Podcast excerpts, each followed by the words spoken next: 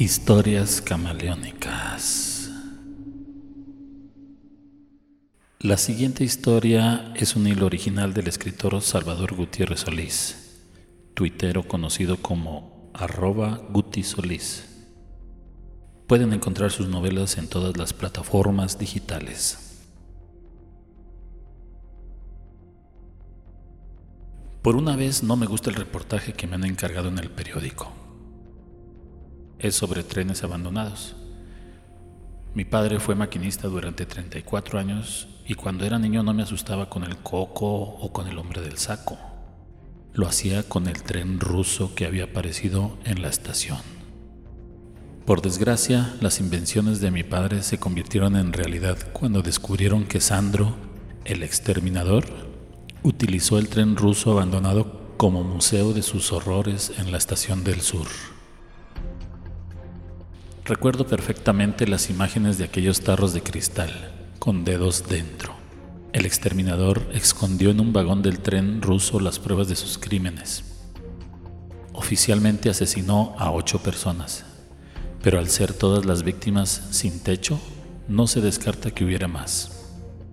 De ese caso se ocupó Jorge, un compañero del periódico ya fallecido. Las fotografías fueron de Paco, quien desde hace años siempre me acompaña en los reportajes. Como me conoce, se dio cuenta de mi reacción, pero no le dije la verdad cuando me preguntó. No le conté que el caso de Sandro el exterminador me sigue trayendo muy malos recuerdos. Los asesinatos coincidieron con la huida de mi hermano Luis. Al cumplir los 18 se fue. Desde entonces no sabemos nada de él. Solo tenemos noticias suyas los 18 de junio de cada año, cuando recibimos una postal en blanco de una estación de tren como las que coleccionaba. Mi hermano Luis desapareció tras una pelea con mi padre. Por eso nunca denunció a la policía lo sucedido. Cada vez que le he preguntado qué pasó, mi padre me responde lo mismo. Es lo mejor que nos puede pasar. Tu hermano no es como imaginas. Y empezamos a recibir las postales.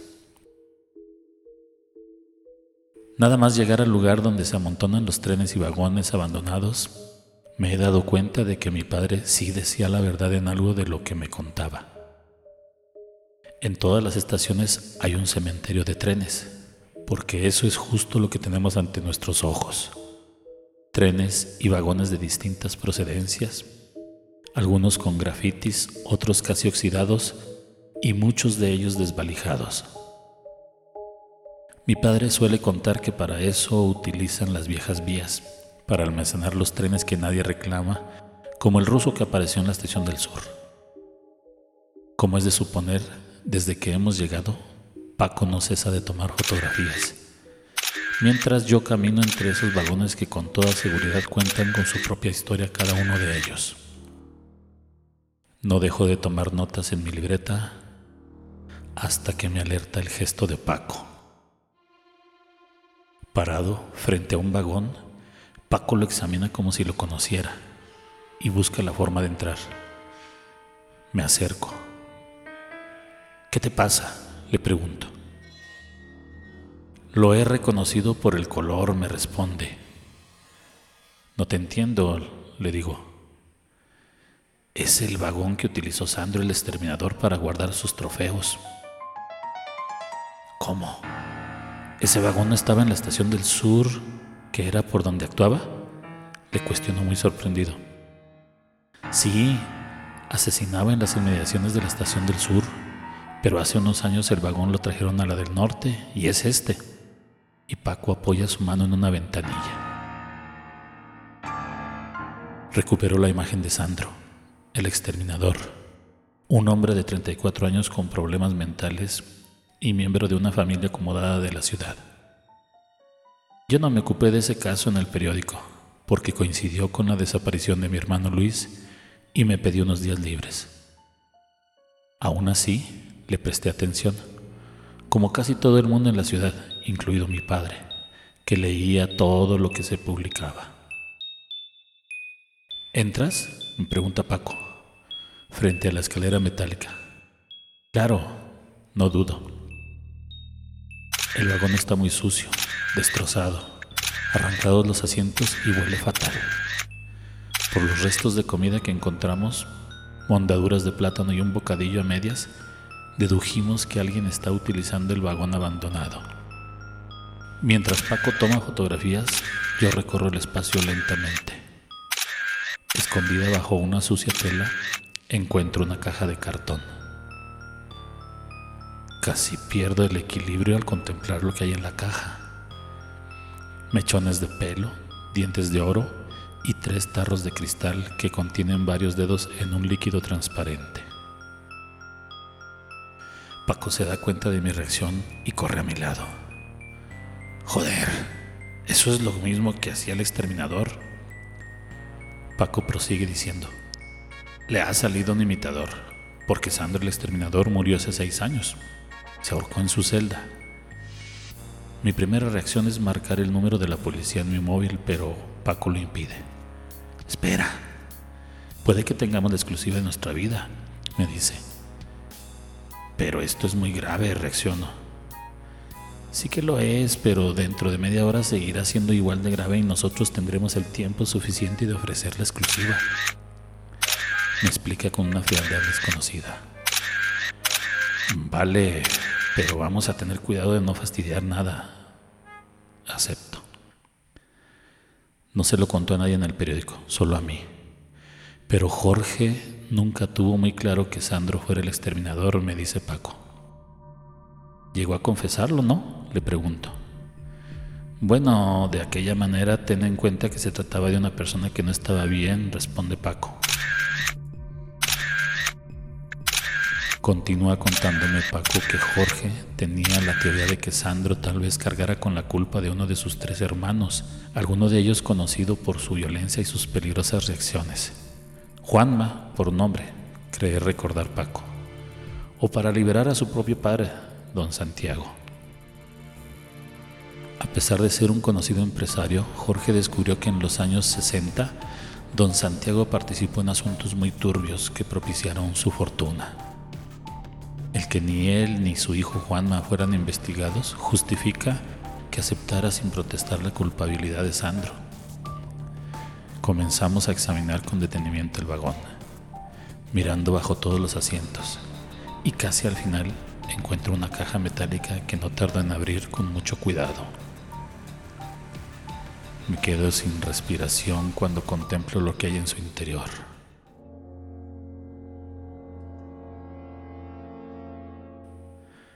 postales de estaciones en blanco.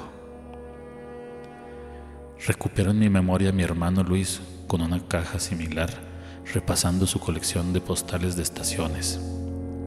Se las traía a mi padre de los viajes que realizaba y Luis las guardaba con mimo. Por eso, desde que recibimos la primera postal, supimos que se trataba de él. En cuclillas pierdo el equilibrio y caigo al suelo. Paco corre a mi lado y nada más ver las postales me pregunta, yo le cuento la historia de la que recibimos todos los 18 de junio. Paco no puede disimular la ansiedad que mis palabras le provocan. ¿Qué te pasa? pregunto.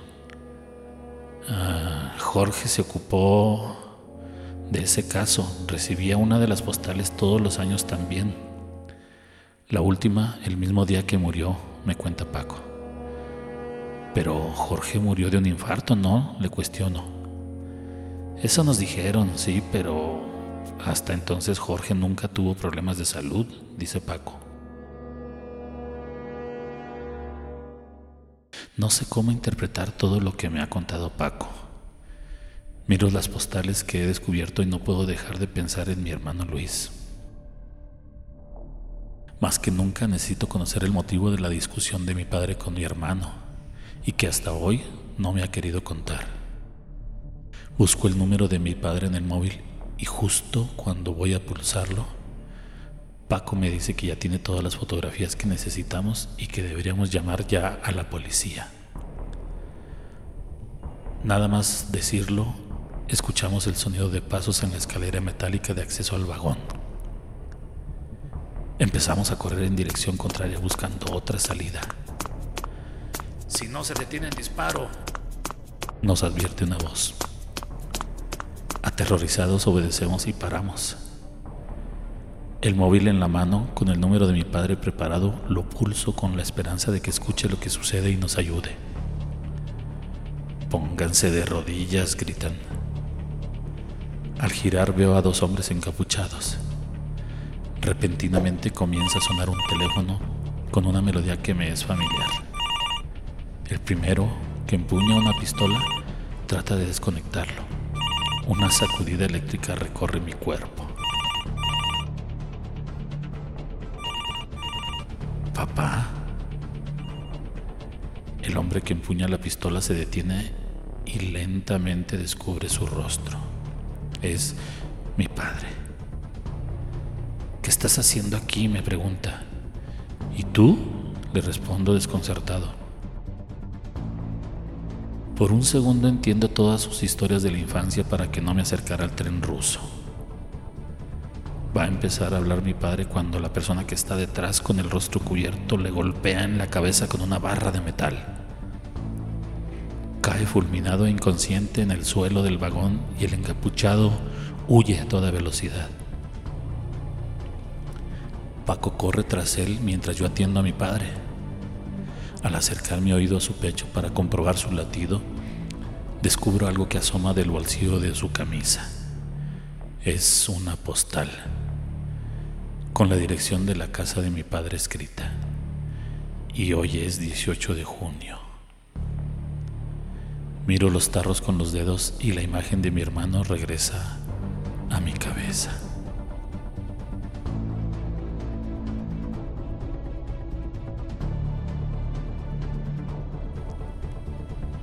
Historias camaleónicas son una idea original, adaptación, edición y producción de Santiago Aguilar.